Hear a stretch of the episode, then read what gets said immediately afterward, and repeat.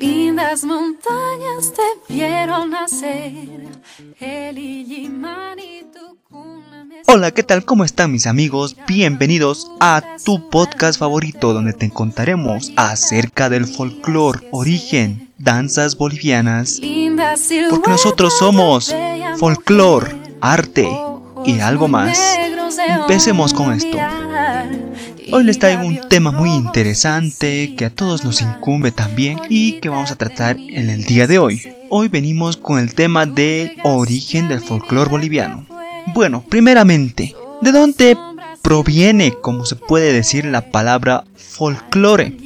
La palabra folclore viene del vocablo folk, que significa pueblo, y lore, que traduce como acervo o saber. Entonces el folclore sería parte de un patrimonio colectivo de una comunidad que ha venido desarrollándose de manera espontánea a lo largo de los siglos y siendo transmitido oralmente de generación en generación. De ahí que el folclore se considera, escúchenlo bien, el folclore se considera hasta en nuestros tiempos en todos los países exclusivamente en el nuestro también, una parte fundamental de la identidad de un pueblo o una nación. En este caso decir nuestra propia identidad, nuestras raíces de nuestro pueblo. A lo que me vengo del término folclore fue concebido, escúchenlo bien, por el anticuario británico William John Tones en el año 1846, hace tiempo ya, para denominar lo que en aquel momento se conocía como antigüedades populares. La UNESCO designó el día 22 de agosto de cada año como Día Mundial del Folclore, el Día Mundial de la Identidad propia de un pueblo y del conocimiento ancestral que tiene un pueblo, ¿no? La cultura, sea tanto en comida, en música, en danza, en costumbres, en mitos y leyendas también. Hoy en día, no obstante, existe preocupación. Todos nosotros sabemos la preocupación por la pérdida del folclore, la pérdida de identidad, pero es algo también inevitable si queremos avanzar y desarrollarnos como país. Como decirlo, es inevitable que haya cambios tanto en el folclore como en sus vestimentas, porque de aquí, siendo de los caporales, de la moseñada, de las tarqueadas, de la cuyaguada, en el caso más referente, existen dos tipos de cuyaguadas, la cuyaguada antigua, la que se visten solamente con abarcas, con lo más simple, todo lo simple posible, eh, su vestimenta es más de camélidos, y la cuyaguada moderna, ya que le aumentan en ahí las perlas, los, los adornos a los trajes. Con el paso del tiempo se va estructurando nuevas modalidades también con la cultura global que tenemos hoy en día que desde un smartphone o desde un celular se va globalizando todo el mundo y a veces se va perdiendo los orígenes de un pueblo. Hay muchas canciones, muchas danzas y, de hecho danzas típicas de Bolivia que no sabemos cuáles son sus orígenes. Es un trabajo duro de investigarlas, pero al final no tenemos un libro de danzas culturales que sí o sí identifiquen a Bolivia. Por eso también existe la expropiación de cultura boliviana, como está pasando con Perú y con Chile. Con Chile no mucho más que con Perú, porque en este debate muy arduo que tenemos, que el Caporales es peruano y obviamente nosotros sabemos que el Caporales es boliviano, que su origen ha sido en la entrada del gran poder, la primera vez que se bailó los caporales, pero dice en Perú que los caporales son de Puno. Y eso no es por ofender a mis hermanos peruanos que están escuchando este podcast, pero las cosas como son. El caporal nació en una entrada aquí en Bolivia, por dos hermanos. Bueno, ya lo estaré explicando en otro podcast, porque aquí vamos a tocar de cada danza, el origen de la cueca, hasta las danzas expropiadas supuestamente que son de los otros países. Vamos a tocar su historia.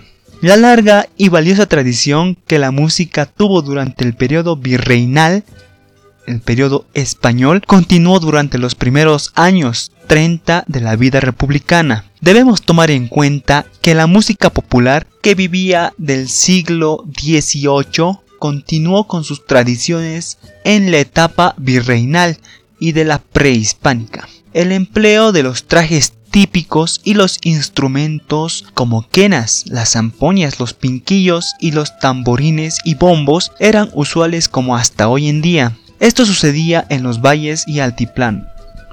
Tuvo contrapartida en los llanos donde tanto en Santa Cruz como en Beni se sigue empleando las danzas, bailes, música de la etapa antigua y luego la de los jesuitas, especialmente los mojos y chiquitos.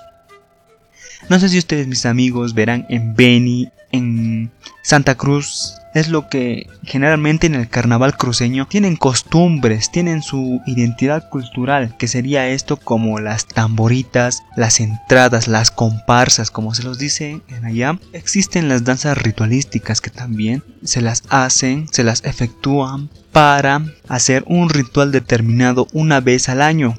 ¿Qué es la danza folclórica? La danza folclórica es definida de muchas maneras, pero más significado tiene al caso del bailarín o la bailarina, que es la que representa personalmente con pasos la danza folclórica, pero también significa para cada región o país, porque esas danzas forman parte de la representación de sus distintas culturas. La danza es un arte en un espacio y tiempo adecuado, porque transcurre en un determinado lugar Asimismo, la danza armoniza dos ritmos plásticos, el de los gestos, las posturas, los pasos y los movimientos, y de la música, que son los medios de expresión propios de este arte. La danza, para Nora Valverde, es un producto social, como todas las demás artes, con las que comparte la naturaleza estético, comunicativo o simbólico que define especialmente y se expresa mediante la construcción rítmica de movimientos en espacio. Así la danza habría nacido para exteriorizar los sentimientos de los individuos o para establecer una relación abstracta con las fuerzas de la naturaleza y las divinidades. La danza folclórica son los bailes típicos y tradicionales de una cultura, un pueblo o una región. La danza folclórica suele realizarse por tradición, no es un arte innovador. O sea que la danza folclórica ya surgía desde tiempos prehispánicos, ya surgió desde tiempos prehispánicos. Y se puede bailar además por cualquier hombre o cualquier mujer, no tiene un sentido de género específico. No es exclusividad de los bailarines profesionales tampoco. ¿Por qué? En estos tiempos que ya hay academias de danza, ballets, grupos que se dedican a estas cosas, no son exclusivos, solamente son grupos ballet que mejoran en cierto tipo las danzas. Obviamente no perdiendo la originalidad como muchas veces algunos hacen, pero lo mejoran usando técnicas de danza contemporánea de ballet clásico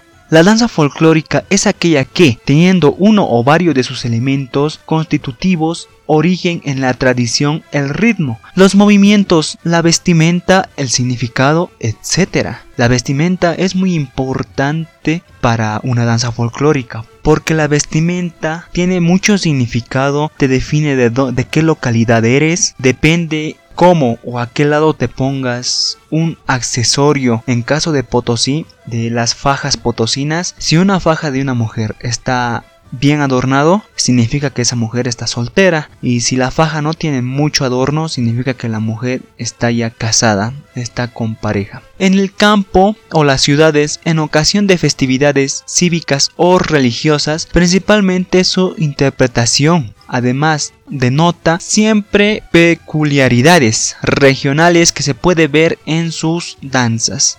Para Rigoberto y Antonio Paredes nos dicen que para el indígena boliviano la danza es una necesidad vital y además de significarle una mística. Bailan cuando se alegran, como cuando tienen penas, por propia voluntad o por mandato de sus autoridades.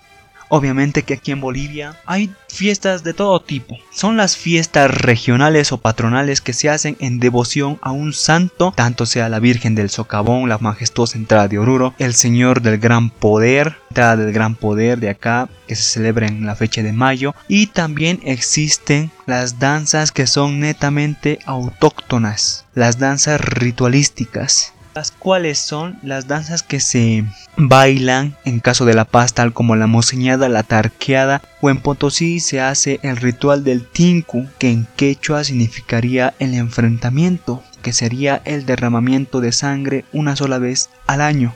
También el 21 de junio se recuerda el Año Nuevo Andino, que la creencia da los primeros rayos del sol de ese día frío, te van a renovar. Es como decir iniciar un nuevo ciclo. Bueno, mis queridos amigos, es Espero haberles hecho gustar el podcast y nos vemos a la siguiente semana con un nuevo tema que estaremos tocando. Estaremos desglosando esto más de folclore, el folclore dancístico del ballet y el folclore dancístico autóctono y tradicional y el folclore de antaño el cual se consideraba para indios y más que esto tendremos el aporte LGBT al folclore boliviano. Luego también estaremos con los tipos de danza folclórica existentes en Bolivia, la cueca moseñada, tarqueada, diablada, caporales, tundiki, tuntuna, etcétera, etcétera. En conclusión, si es que te ha gustado este primer capítulo del podcast de folclore, arte y algo más, no dudes en compartirlo, me puedes apoyar suscribiéndote al canal. Yo soy Franco Angelo, un placer estar contigo y nos vemos a la siguiente semana con un nuevo tema.